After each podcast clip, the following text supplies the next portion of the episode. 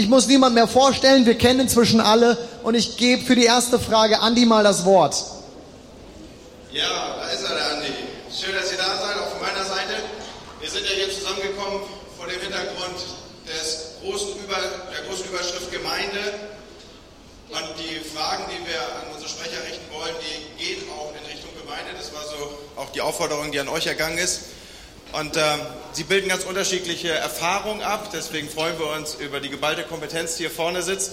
Und wir haben ja diese Konferenz angestrebt vor dem Hintergrund, ein nächster Schritt weiter. Was können wir ähm, lernen auch von dem, was wir hier mitnehmen, an Inspiration, aber auch von Antworten. Und vor diesem Hintergrund stelle ich euch auf die jetzt zu stellenden Fragen ein.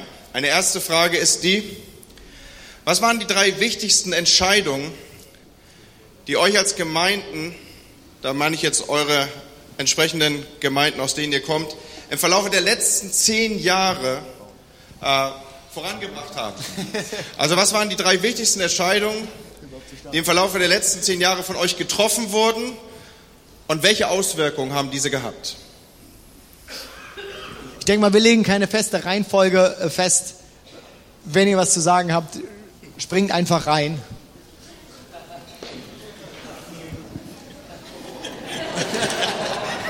Uns gibt es erst seit neun Jahren, ich kann dazu nichts sagen.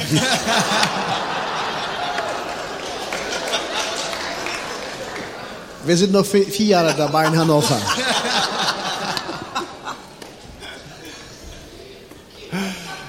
Ja, ich bin erst seit 2010 ordiniert, also. Ja, Ingolf. Johannes, wann bist du ordiniert worden? Ist schon lange her, aber ich bin nur vier Jahre in Hannover. Zehn Jahre jetzt in der Gemeinde. In Hannover. Also ich, find, ich finde diese Frage äußerst intelligent und müsste echt ein paar Wochen darüber nachdenken.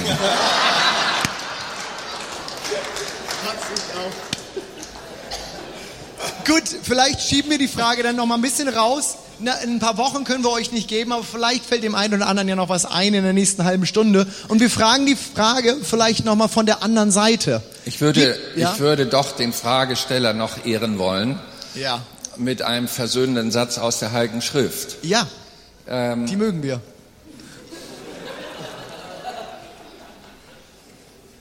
Man denkt manchmal, bestimmte Entscheidungen waren's, die etwas Gutes bewirkt haben. Aber der Himmel, der bewertet ganz anders. Gott wirkt durch viel und wenig. Und wenn ich jetzt drei große Entscheidungen nennen würde, weiß ich aber nicht, ob es die drei kleinen waren, durch die der Herr gewirkt hat. Vielleicht versöhnt das den Fragesteller. Das stimmt, das ist gut. Dankeschön. Trotzdem würde ich. Ja.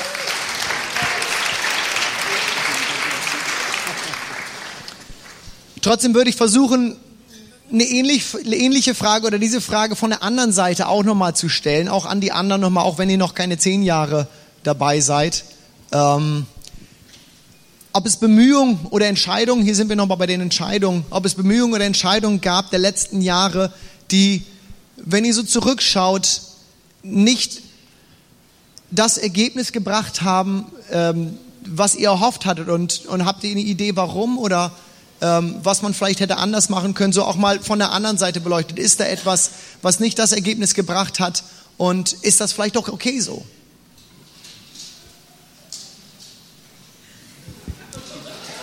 Freimut. Johannes. Ähm, ähm, also ich glaube, ich meine, man ist ja immer als Leiter irgendwie in der Gefahr, oder was in der Gefahr, man, man, man muss ja irgendwie Entscheidungen treffen. Weil Gott hat einen hingestellt, um Entscheidungen zu treffen und dann muss man Entscheidungen treffen. Und ich bin eigentlich ein Freund davon zu sagen, Lia, gehe ich erstmal mutig voran, ähm, anstatt einfach nur stillzustehen und nicht zu wissen, was ich mache. Ähm, weil im Endeffekt wissen wir eh nicht, was wir machen. Ähm, aber die eine Entscheidung ist, ist es gibt bestimmt Sachen, die wir entschieden haben, die nicht geklappt haben. Wir haben zum Beispiel ganz banal versucht, unseren Gottesdienst von 10 Uhr auf 9.30 Uhr zu legen. Das hat nicht geklappt, weil keiner mehr kam. Äh, also haben, sind wir wieder auf 10 Uhr zurückgegangen, weil kam keiner. Äh, gut, äh, dann haben wir in unserer jungen Zeit, äh, damals, als ich noch jung war, ähm, ähm, habe ich aber wirklich von, wir hatten ja unsere Gemeinde in, in, äh, in Konstanz und ähm, wir hatten jede Menge Leute, die aus Singen, das ist eine Nachbarstadt in der Nähe, da, zu uns dazu kamen. Äh, und irgendwann habe ich wirklich das Gefühl gehabt, hey, wir sollten den zweiten Campus starten in Singen, ähm, in der Stadt Singen. Und dann haben wir das getan, weil wir es wirklich geglaubt haben, das ist gut für uns. Wir haben es, gemacht, voller Glauben, wir haben es mit der geplant, vorbereitet und dann ähm, nach sechs Gottesdiensten haben wir festgestellt, dass es irgendwie nicht das Wahre ist. Ähm, weil alles, was passiert ist, wir haben alle anderen Gemeinden in Singen leer gemacht äh, und einmal im Monat kamen die dann alle zu uns. Ähm, aber wirklich entschieden hat sich niemand, mitgemacht hat keiner ähm, und extrem wenig haben sich entschieden. Äh, und dann habe ich nach sechs Monaten gesagt, vergiss es, weil das, deswegen machen wir es nicht. Ich mache es nicht, damit wir glücklich sind und irgendwie, wir machen das, um Menschen für Jesus zu erreichen. Das hat nicht funktioniert, also machen wir das Ding wieder zu. Ich bin aber dann auch nicht der, der ein Problem hat, wenn man eine Entscheidung trifft, zu sagen, du, es klappt nicht, dann mache ich es. Wenn es nicht klappt, dann ändern wir es halt. Das Problem ist, wenn man sich vorher als Leiter rausgegangen hat, gesagt hat, Gott hat zu mir gesprochen. Äh, dann ist es immer ein bisschen blöd, wenn man das zu, zu laut sowas sagt, weil dann hast du entweder Gott hat sich geirrt, geirrt oder du hast dich geirrt. Und deswegen sage ich immer, hey, wir tun unser Bestes, wir probieren es. Manchmal ist es gut, manchmal ist es falsch. Hab keine Angst davor, wenn was nicht gut läuft, es zuzumachen. Ähm, das ist meine Erfahrung.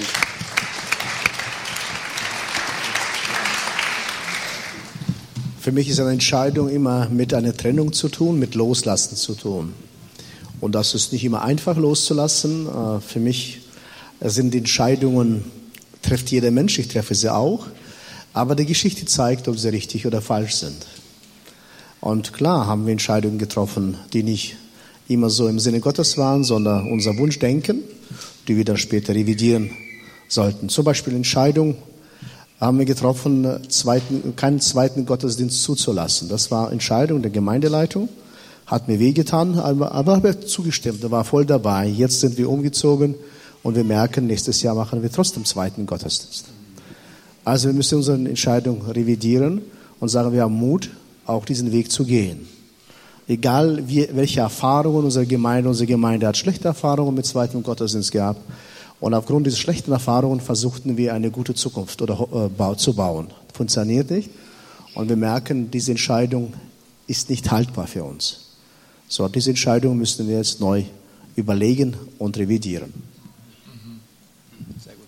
Sehr gut, ja. ja, also wir haben im Laufe, äh, wir haben, also ich äh, schon einige Sachen sicherlich auch entschieden, auch wo, wo es viele Gegenstimmen gab in der Gemeinde und man Dinge anders gesehen hat und ich einfach aus Überzeugung heraus ähm, von den Werten und Prinzipien, die man so hat im Leben, die Dinge entschieden habe und ähm, öfter gesehen habe, dass die Dinge gut waren, mal gesehen habe, dass wir Dinge, dass wir wieder zurückrudern mussten und Dinge ändern wollten. Ähm, aber ich finde es immer wichtig, dass man auch immer ein bisschen risikofreudig ist und Dinge auch mal wagt und ähm, mit einem mutigen Geist auch mal Dinge angeht. Äh, wir hatten letztens, ich hatte letztens erst ein Gespräch mit einem, mit unserem Finanzminister und wir wollen auch nächstes Jahr in ein neues Gebäude gehen und ähm, für sonntags, wir wollen unser Gemeindegebäude behalten, wir wollen sonntags in ein neues Gebäude ziehen und uns wo reinmieten und wir haben, wir haben grundsätzlich diese Haltung, hey, wir sind drinne, wir werden ähm, Gottesdienste feiern und wir werden alles daran setzen, dass die Vision verfolgt wird, dass wir Menschen erreichen für Jesus.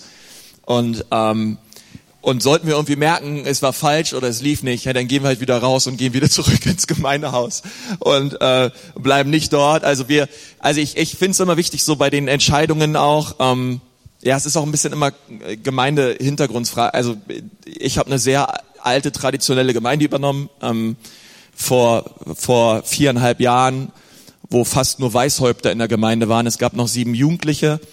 Ähm, die sieben Jugendlichen, die sieben Jugendlichen sind auch nicht mehr in den Gottesdienst, also kaum noch in den Gottesdienst gekommen, weil einfach, ähm, ja, weil einfach zu wenig los war. Ähm, ich habe auch mal gehört, dass der Pastor, der vor mir dort war, auch einmal bei seiner eigenen Predigt eingeschlafen ist. Ähm, und, und es ist so, ähm, und da war, da war, da hat man natürlich als Leiter, äh, als junger Leiter einige wilde Entscheidungen getroffen, die sehr viele Leute sehr, sehr anders sahen aufgrund der Gemeindekultur, die vorher dort war. Ähm, aber ich, ich, ich komme mir immer noch so vor in unserer Gemeinde wie einer, der gerade erst angefangen hat. Also ich komme mir immer noch so vor, immer noch dieses Pionierhafte. Ich bete auch, dass ich das irgendwie nicht verliere. Hey, wir wollen einfach Dinge reißen für Jesus. So, ne? Wir wollen. Es hat mal einer gesagt: Hey, wenn du Menschen erreichen willst, die keiner erreicht, dann musst du Dinge tun, die keiner tut. Und ich glaube, dass man, man manchmal Wege gehen muss, um Menschen zu erreichen, die keiner erreicht, die etwas anders sind, die etwas verrückter sind. Aber wir wollen es trotzdem tun und irgendwo ähm, nicht Angst davor haben, auch mal Dinge zu entscheiden, auch in, als Leiterschaft in der Gemeinde, die nicht jeder gleich so sieht. Ähm, ja, einfach mal. Super, Dankeschön. Dankeschön. Ja, und dann sind wir hier. Stepcon heißt, wir wollen den nächsten Schritt nehmen. Und äh, ihr repräsentiert für uns als Sprecher Leute, die Schritte voraus sind. Und ähm, da interessiert uns eine Sache besonders. Gibt es Quellen, gibt es Vorbilder, gibt es Modelle, die ihr in eurer Gemeindearbeit als besonders hilfreich, als besonders inspirierend erlebt habt? So, wie kommen wir dahin, dass wir eine Gemeinde mit Weißhäuptern übernehmen und äh, jetzt darüber nachdenken, wie kriegen wir äh, ein Gebäude, das groß genug ist, die Menge der Leute zu fassen. So, wie entwickelt man was? Du hast gesagt, du bist vor neun Jahren aus Sydney gekommen und hast deine Freunde um dich gesammelt und hast was aufgebaut. So, gibt es Sachen, an denen ihr euch orientiert habt? Was könnt ihr uns sagen? Ist, ist, ist es gut, solche Dinge zu bauen? Ist es wichtig? Habt ihr vielleicht sogar, wir Deutschen lieben ja fünf Punkte, drei Modelle und äh, die sieben Schritte zum Erfolg. Ja, habt ihr die sieben Schritte zum Erfolg für uns? Ja, also ich habe sie nicht. Wobei ich immer sehr, immer sehr, sehr auf der Suche bin nach Hilfe, weil ich merke, ich bin, also ich merke, umso größer Gemeinde auch wird und umso komplexer auch die Leitungsstrukturen werden, ich merke immer wieder, ich bin für vieles einfach zu dumm. Ich brauche Hilfe. Und ich habe einfach gemerkt, sich Hilfe suchen hat nichts mit ähm, sich, sich Hilfe suchen äh, ist eine weise Entscheidung, hat nichts mit Schwäche zu tun. So, ne? Ähm, es ist eher Weisheit als Schwäche. Und ich, ich merke, ich habe einfach gemerkt mit nach einer Zeit so, ich, ich brauche Hilfe. Ich brauche ich brauch ein Haus, an dem ich mich orientiere. Ich brauche einen Pastor, der in mein Leben reinspricht. Ich brauche ähm, Menschen, die Visionen vorleben. Ich weiß, als ich ähm, als ich das ähm, letztes Jahr, also ich habe 2011 von einer Konferenz gehört in den USA, die heißt Grow Conference. Und ich habe mir dort die, ähm, die MP3-Files runtergeladen aus dem Internet, ich habe mir die angehört. Und dort, und dort hat ein Pastor gepredigt ähm, zu Pastoren. Und die Worte, die er dort gesprochen hat zu Pastoren, die habe ich in meinem Leben noch nie gehört. Weil es waren so praktische Dinge an Pastoren gerichtet, wie man gesunde Systeme und Strukturen in einer Gemeinde etablieren kann. Und ich habe da, ich, ich, ich meine, ich bin damals ähm, von Bibelschule rein in die Gemeinde und äh, war viel unterwegs beim Essen, habe mich mit jedem getroffen und habe auch im Gemeindehaus gewohnt und so. Das war eine super Zeit.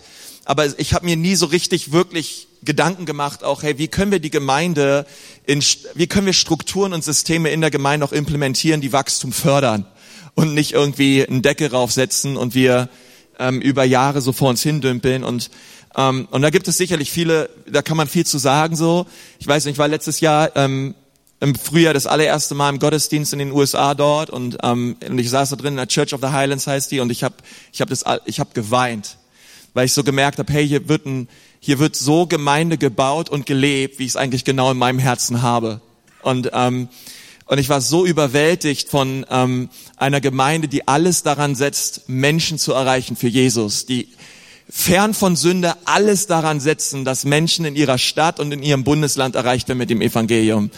Ähm, und ich war so fasziniert und, ähm, und bin seitdem immer wieder öfter da, rede mit vielen Leitern dort und, ähm, und wo ich einfach merke, hey, da wird eine, da wird ein Horizont in mir gesprengt, etwas, da ist etwas in mir aufgegangen, was ich so vorher noch nicht kannte und wo ich mir so vorher auch noch nie wirklich Gedanken drum gemacht, drüber gemacht habe.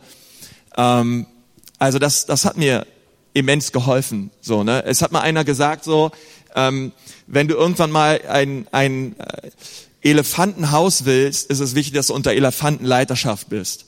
Und das hört sich ein bisschen komisch an, aber ähm, es ist manchmal so, dass ich glaube, dass ähm, dass es wichtig ist, dass man als Leiter sich mit anderen Leitern abgibt, die in gewissen Dingen auch viel weiter sind, als man selber ist.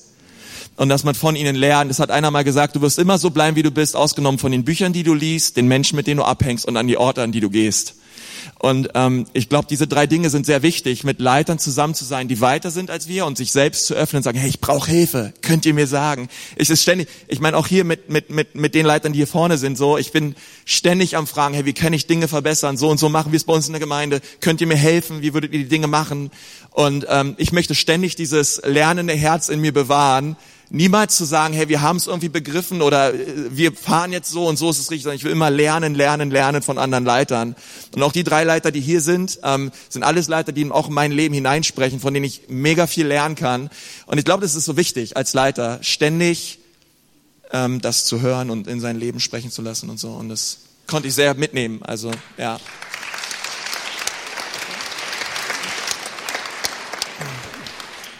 Ich fühle mich gerade angesprochen als Grauhaupt. Ich wollte mir sagen, dass der Grauhäupter auch, oder Weißhäupter, wie man das nennt, Weißhäupter, die Weißhäupter haben, wenn sie ihr Land nicht verlieren können, genauso bauen wie Schwarzhäupter. Es, genau, was ich schon bei der Bundeskonferenz gesagt habe, das Leben, was aus der Kraft des Herrn fließt, altert nicht. Und das müssen wir beherzigen und sagen, mein Leben fließt nicht aus meinen Haaren, nicht aus meinem Körper, sondern aus der Kraft des Herrn unseres Gottes. So. Man könnte auch noch erwähnen, dass schwarzes Haar eitel ist, sagt Salomo.